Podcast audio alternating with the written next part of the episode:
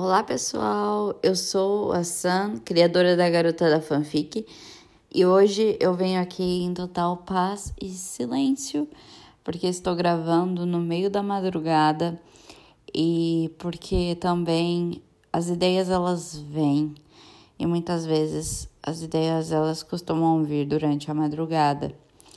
Então eu tenho alguns problemas com a insônia também. É, mas eu acredito que eu seja uma pessoa um pouquinho notívaga. Notívaga? Como que fala essa palavra? Eu não sei. seja de onde você estiver ouvindo, seja muito bem-vindo. Eu aqui na Garota da Fanfic eu abordo sobre o escritor, né, o escritor independente, os medos, os anseios do escritor independente, como combater eles, né?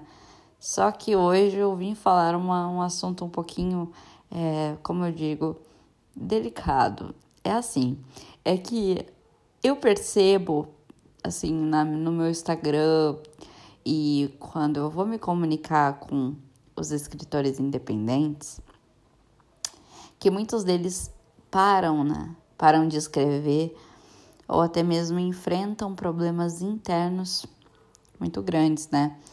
É, como por exemplo, eles enfrentam a insegurança e enfrentam a ansiedade, enfim, problemas da vida que com a escrita fica um pouquinho mais difícil é, conciliar a vida pessoal com a escrita, justamente por eles não acreditarem que a escrita é para ser algo para trabalho, né? Eles acreditam e foram ensinados, com certeza, por essa sociedade, que a escrita, né, já que não é valorizado, que a escrita é um hobby, né? Que qualquer forma de arte aqui também no Brasil, é que não seja um CLT massivo, que você trabalhe 9, 10 horas por dia, é, é, é colocado como algo ruim na sociedade, né? Uma pessoa que, que cria infelizmente, ela é vista como, sei lá, estereótipos, né? Como se fosse vender arte na praia, enfim. Mas eu quero que você preste atenção em cada palavra que eu te dizer aqui. E eu agradeço você que está ouvindo, porque não é todo mundo que tem essa vontade de ficar ouvindo uma pessoa falar. Mas eu acredito que seja muito importante esse tipo de conteúdo extremamente denso, indo para as profundezas do oceano, as profundezas da escrita, porque agora nós vamos adentrar um, um espaço que talvez isso te incomode um pouquinho. Por que incomoda? Porque, como eu estava dizendo, percebo no meu Instagram que há medos internos dentro do escritor e esses medos internos, quando são revelados, podem gerar um pouquinho de estranhamento. Então, se você não se sente confortável, você pode parar de ouvir, você pode pausar, ouvir depois, mas eu aconselho que você vá fazer algo relaxante, é, vai, sei lá, desenhar, escrever, qualquer coisa que você puder fazer, e aí você coloca a minha voz no fundo como um background para você ouvir, como se nós estivéssemos tomando um chá ou um café, eu não gosto de chá. Eu tomo às vezes. Na realidade, eu gosto do chá de camomila. Então, nós podemos imaginar agora que estamos tomando um café e conversando sobre escrita. E o que eu quero dizer é que o escritor ele para de escrever, mas ele para de escrever porque, cara, ele nem sabe o porquê ele para de escrever. Só que existem muitos problemas que o fazem desistir, certo? E há um estranhamento quando você tem uma palavra positiva. Quando chega alguém para esse escritor e fala: "Escreva". Esse escritor ele fica assustado, porque ele está tão acostumado a ouvir palavras negativas e comentários ruins sobre o seu trabalho que para ele, quando alguém diz que é bom, ele duvida. E além disso, né? o jovem brasileiro, ainda mais hoje em dia, da nossa idade, entre seus 16, 15, 16 até seus 27 anos, ele tem muitas dúvidas internas né, em relação à sociedade, ao meio que vive. Então, é, se nós formos, formos tentar entender o porquê de todos esses problemas e de toda essa dificuldade da escrita, nós teríamos que verificar qual é o ambiente externo, qual é o contexto externo, né? O contexto interno e o contexto filosófico, certo?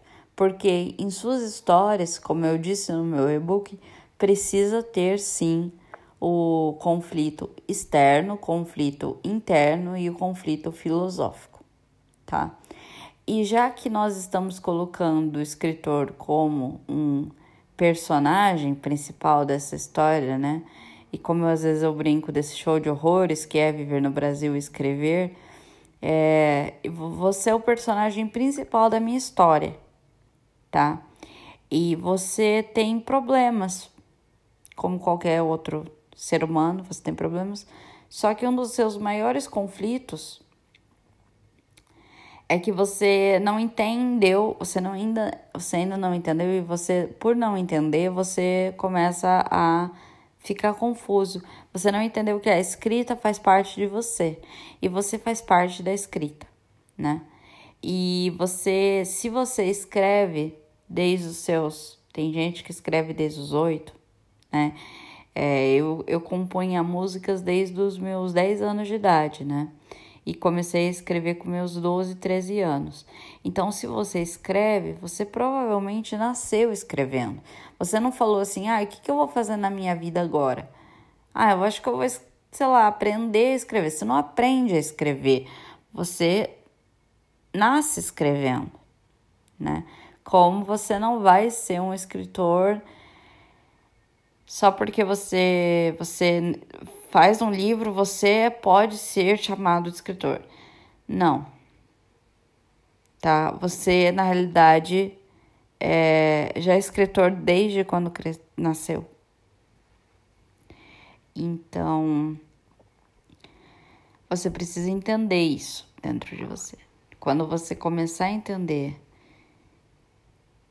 que você está permitido a escrever, que, que eu agora te dou o te dou a chave para escrever. E quando você entende isso, as coisas mudam. Quando você entende que você está predestinado a isso, as coisas mudam. Tá? E a forma que você tem de mudar as coisas é primeiro tentando entender o que te faz não escrever. E quando você tenta não quando você tenta entender o que te faz não escrever, é quando você começa a se conhecer, porque a forma que você tem de entender os seus conflitos internos para você poder lutar contra os seus externos. E aí, o dia que você entende que, o seu, que os conflitos externos geram insegurança e conflitos internos dentro do seu interno, você só precisa entender isso. Para tudo na vida. Temos conflitos internos, externos e filosóficos. O conflito filosófico é o maior que tem. Ele é uma imensidão. Ele é o, ele é o porquê das coisas. E aí o conflito externo que acontece, ele gera o conflito interno dentro de você tá? E agora eu vou falar quais são os conflitos internos do escritor, porque enquanto eu faço todas aquelas brincadeiras no Reels, né? Que a brincadeira no Reels é uma forma de divertir o escritor, Só que eu não consigo trabalhar só com a sedagem. Porque eu agora eu vou falar bem a verdade, eu nunca fui tão sincera. Vocês não gostam da solução. E uma hora eu vou fazer esse post. Porque vocês não gostam da solução. Vocês gostam do, do, da dor, vocês gostam de falar sobre a dor. E é totalmente compreensível, porque numa história as pessoas gostam do conflito, não da resolução. Se tivesse uma história inteira cheia de resolução, se no, nos primeiros capítulos o casal se beijasse, vocês iriam cansar e jogar fora o livro. E se durante o livro todo o casal continuasse feliz e tudo der certo, nada seria legal. Então as pessoas gostam de sofrer. Porque as músicas da Marília Mendonça estouraram. Porque ninguém quer falar sobre a resolução. As pessoas elas estão ocupadas sofrendo. Só que às vezes você materializa tanto isso dentro de si e você sente você sente você sente é, às vezes conforto na dor né? E, e o conforto é bom. E é aí que você gera o, a zona de conforto. Porque a zona de conforto, ela é é que o, é que o, o novo, ele é ele é distante, ele é, ele é longínquo. Porque o cérebro humano, ele, ele solta toxinas no teu cérebro de dopamina, serotonina, serotonina, não sei como que fala. E aí quando você reconhece algo que você já viu, essas, essas toxinas elas elas fluem melhor no teu cérebro. E aí isso te, te faz continuar sempre na zona de conforto. E aquilo é por isso que os posts que eu falo sobre dor tem mais engajamento dos posts que eu falo sobre solução. Poucas pessoas querem a solução. Na realidade, elas querem que entendam a dor dela. E é exatamente isso que eu. Porque eu também já passei por isso, ou eu também já passo por Eu passo por isso, sabe? Porque os meus conflitos externos são os mesmos que o teu. E os meus conflitos internos são muito parecidos com o teu justamente por nós termos conflitos externos iguais. O meu conflito externo, nosso conflito externo, no caso, é o preconceito com os livros nacional, nacionais e a falta de apoio incentivo governamental, a cultura que não lê, as pessoas elas não gostam de se informar, essa, essa geração não lê, a outra geração também não lê. Quem lê é, é só poucas pessoas, desinformação tá aí, pessoas achando que vão virar jacaré se, se, se tomarem uma vacina. Então, a desinformação ela existe. E por a desinformação existir, poucas pessoas compram livros. E se poucas pessoas compram livros, elas vão ser, enfim, desinformadas, ignorantes. Já que poucas pessoas não há tanta procura dos livros, os livros sobem, porque eles precisam, enfim. Editora precisa é, pagar funcionário, realmente. Mas aí tem, por causa disso aí, gera um, um, um valor alto de imposto. O imposto cresce todo ano. E aí, claro que as editoras elas não querem perder dinheiro. E claro que as editoras não querem perder os escritores que elas que trabalham para elas. E aí gera tudo isso. Tá? Gera tudo isso. E aí quem quem que é a pessoa que vai lá e vai comprar esses livros? Eles eles eles conseguem bancar, basicamente quem tem dinheiro, quem tem renda, quem tem uma renda boa. Sei lá, Não tô dizendo que só gente rica compra. Mas, pô, meu, tem gente na favela, por exemplo, que não tem dinheiro nem para comer. Você acha que ela vai conseguir comprar um livro?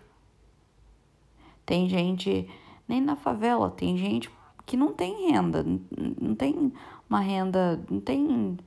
É, não tem uma situação boa de vida. Aliás, o que, que é bom pra gente, né? Para essas pessoas, o, o bom de vida para elas é ter comida na mesa. Elas não têm tempo de, de ler. Então, o, o preconceito que gera, porque, por que, que tem preconceito por causa do ai, literatura brasileira não existe? Justamente por não ter representatividade da mídia acerca da literatura brasileira. Justamente por não ter apoio das editoras que deveriam nos apoiar, mas elas não são as heroínas, nós somos os heróis eles são apenas elas elas deveriam nos valorizar de fato, mas não é a editora que, que vai valorizar a gente. E nem as pessoas que vão valorizar a gente. Nós primeiros, nós primeiro, primeiro de tudo, para a gente vencer toda essa panelinha, toda essa confusão, a gente só vai vencer essa confusão se a gente começar a se valorizar. É isso. Só que daí pra gente se valorizar, a gente tem que lidar com o conflito interno. Cara, isso é uma é uma é uma conversa muito pesada, que de fato acaba com o meu engajamento, essa, essas coisas que eu falo no se eu falo sobre isso, acaba com o meu engajamento, porque o escritor ele tem que queimar muita caloria tentando entender isso. Para mim é claro fica claro na minha cabeça porque eu estudei né, bastante sobre isso. Mas para uma pessoa que não sabe, fica estranho. E ainda mais se ela tem insegurança, se ela tem ansiedade, fica mais estranho para ela. Tá? É, eu acho que a gente tem que entender que o preconceito ele existe justamente por causa do, do da falta de leitura. E o que a gente tem de representação, representatividade, enfim, nos best-sellers da vida, vocês sabem que basicamente, se você for em uma em uma livraria, você vai ver a maioria dos best-sellers americanos. A representatividade brasileira não existe por causa que nós estamos afundados em uma areia movediça que fica nos afundando cada vez mais. E aí, quem consegue sair dessa areia movediça é os escritores americanos, porque justamente eles são valorizados lá. Aqui a gente não é. Então, se eles têm mais direito aos meios de comunicação, se eles têm mais direito a publicar livros, eles vão ter mais alcance. É que nem no Instagram. Quanto mais você tem, quanto mais você posta, o quanto mais você se destaca, né? Quanto mais você aparece, mais você alcança.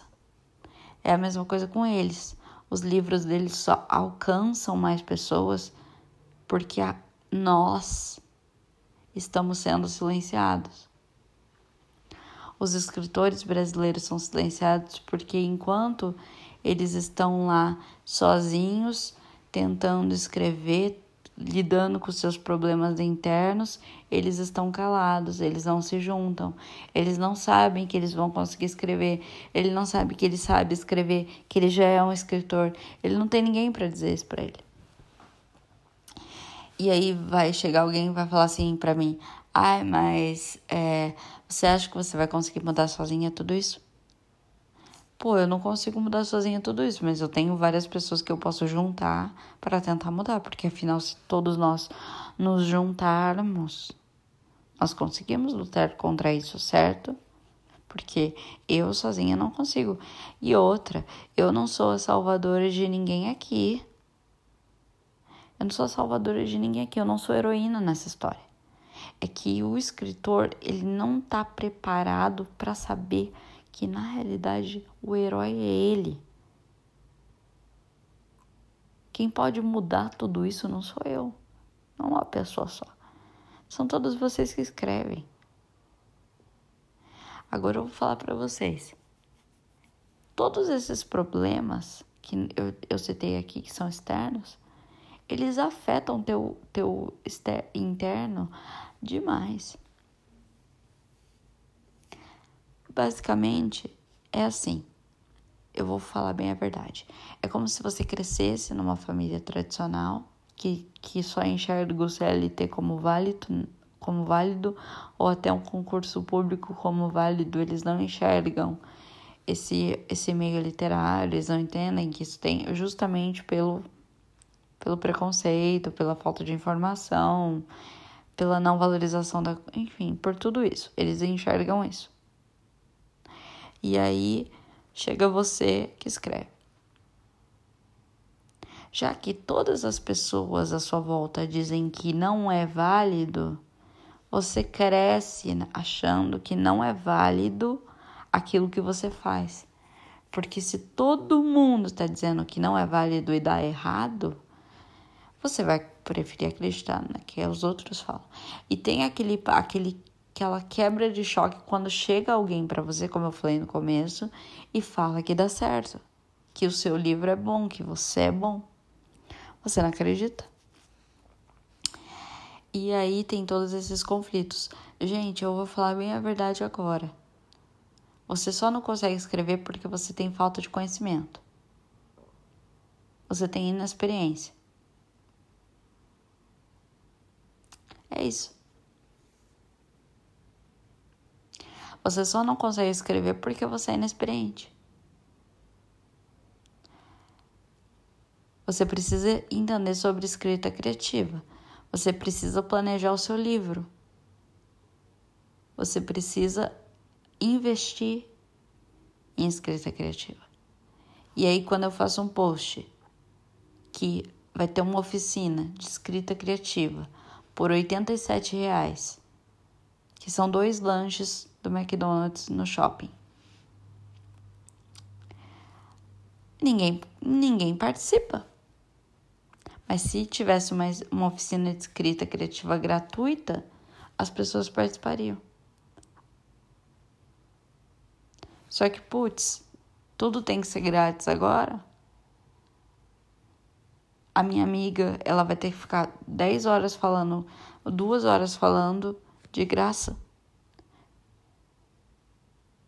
Vocês querem, vocês querem escrever, mas em vez em vez de vocês escreverem com qualidade e com conhecimento sobre, vocês preferem ignorar tudo isso, vocês não querem saber da solução e vocês ficam sofrendo. Ficam sofrendo. Ai, que blo... tive um bloqueio, tive um bloqueio criativo. O bloqueio criativo acontece justamente pela junção de todos os teus problemas internos. É simples. O bloqueio criativo é com a junção de toda a tua ansiedade. O bloqueio criativo é com a junção de todo o teu medo. Ansiedade com medo, com a insegurança, gera o bloqueio criativo. A procrastinação é outro problema. A procrastinação é o medo de tentar e achar que vai dar errado. Mas aí, justamente, voltando, você só acha que vai dar errado porque você viu todos esses exemplos de problemas externos. Então, no seu interior, você tem a insegurança que vai dar errado porque você nunca foi instigado ou estimulado a continuar escrevendo por isso que você acha que vai dar errado. E é por isso que você procrastina. E é por isso que gera o bloqueio criativo. Aliás, o bloqueio criativo ele gera também por falta de informação e conhecimento. Porque você não consegue escrever porque você não tem uma base. Você não sabe que precisa ser estruturado o seu texto, você não sabe que precisa ser estruturado o arco do personagem, você não sabe o que é arco do personagem, você não sabe quais são os pontos de conflito que você precisa criar. Você não sabe qual é o início, você não sabe como estruturar a tua trama. Você acredita que a, o planejamento realmente cada um tem uma tem, agora eu cada dia que eu, que eu que eu estudo mais eu mudo totalmente a minha convicção. No podcast passado eu falei que cada um tinha sua receita você não precisava ouvir dica de todo mundo. Realmente você não precisa ouvir dica de todo mundo mas você precisa estudar. Para de ficar pegando diquinha de um, diquinha de outro, diquinha de outro e vai estudar escrita criativa. A única forma de você escrever com qualidade é você ter respaldo na escrita criativa. Porque se você não tem respaldo na escrita criativa, você não tem nada. Uma coisa minha mãe falou que é real. Se você não entende o que você está escrevendo, realmente vai, você não vai conseguir fazer. Porque você não sabe onde você está indo, para onde você está indo, como você está estruturando essa tua história. Você tá, tá bom, tudo bem sentar e escrever. Eu vejo gente começa a sentar e escrever, escreve o livro inteiro e desiste. Mas peraí, por que, que você desistiu? Qual é o problema? O que tem de errado no teu livro? Aí a pessoa se sente uma bosta. Cara, você se sente uma bosta porque você não tem conhecimento escrita criativa.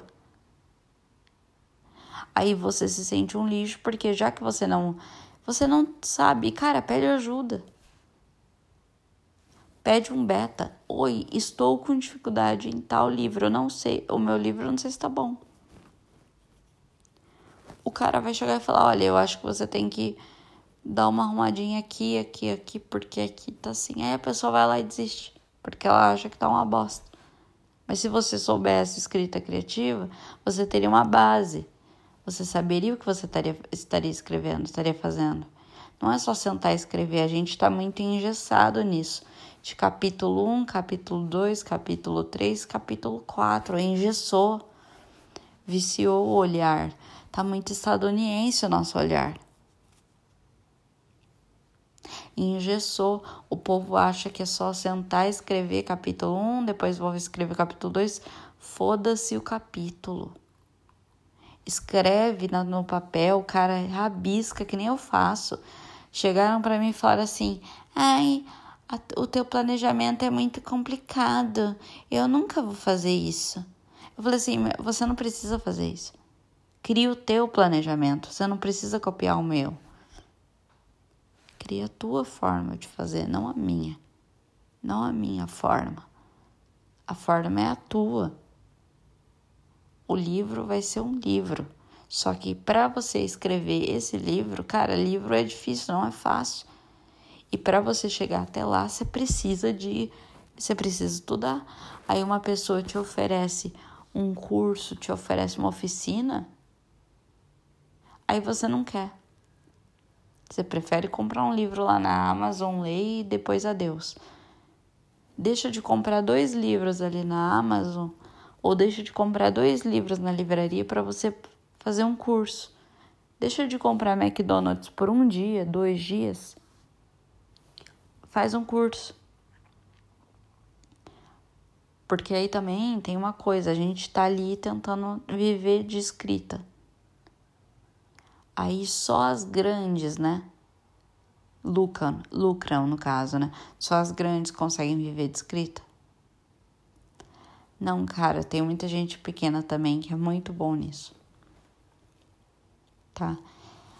É, eu acho que tem como você, por exemplo, tem gente que desiste da história e aí, cara, você desiste da história porque você não tem conhecimento de que a história pode ser reestruturada ou reorganizada. Justamente a reorganização é quando você tem confiança na história, quando você já conhece da história. Você pode recolocar as cenas. Você não tem que desesperar. Você precisa primeiro lidar com os seus conflitos internos, que é a insegurança, que é o medo, o medo de fracassar, Os conflitos, os conflitos externos geram os medos internos e você precisa lidar com eles para escrever. E como você pode lidar com eles para escrever é estudando. O conhecimento ele te tira dessa, dessa situação que você está agora. O conhecimento ele faz você sair dessa, dessa zona enclausurada que você se colocou. A forma de lidar com a, com a procrastinação é o conhecimento. Eu só saí do, de onde eu estava porque eu comecei a estudar. E eu cresci. Eu consegui lidar com meu medo. Eu me amo. Eu me conheço. Porque eu passei horas estudando, mas foram horas que me ajudaram a chegar onde eu tô agora. E eu continuo estudando para eu chegar alcançar patamares mais altos. Mas eu sozinha não posso te colocar no colo. Você precisa seguir. Você tem que entender. Não é a editora que é teu herói. Você é o herói. Se valorize. Não desista. Porque você não está sozinho. Às vezes você não vai conseguir fazer tudo sozinho. Às vezes você se esquece que você pode fazer, você pode dividir a sua dor. Você vai lutar contra o preconceito. Só que você não pode também querer fazer tudo sozinho, lutar sozinho. Você tem que se agarrar a pessoas. Compartilhe suas experiências, sabe? E, e o mais importante, invista em escrita criativa. Apoie quem está trabalhando nisso. Eu não digo que você não deve apoiar os grandes, mas tem muito pequeno que está precisando se sustentar e ajude. O conhecimento que eles vão passar para você vai te tirar desse sufoco que você está passando sozinho. Você não merece passar por isso. Você merece reescrever as coisas, mas não exclua. Reestruture, reorganize. E se tiver dúvida, estude. Tá? É isso, gente. Muito obrigado por terem ficado aqui até agora. Eu agradeço muito. E na próxima semana eu venho. Eu ando um pouco ocupada, mas estou gravando um podcast às três horas da manhã. e é isso. Se você não me seguiu ainda no, no Instagram, é arroba a garota da fanfic. O meu blog é agarotadafanfic.blogspot.com. O meu Twitter é a garota da fanfic, meu Pinterest é a garota da fanfic. É isso. Paz no seu coração. Se acalma. Tenta se conhecer. Tenta lidar com tudo isso. Se você não conseguir Vá atrás de uma psicóloga, vá atrás de uma, uma mentora de escrita criativa. Invista o seu dinheiro na escrita criativa. Vocês são incríveis, obrigada mesmo. É isso. Câmbio, desligo. XOXO, a garota da fanfic.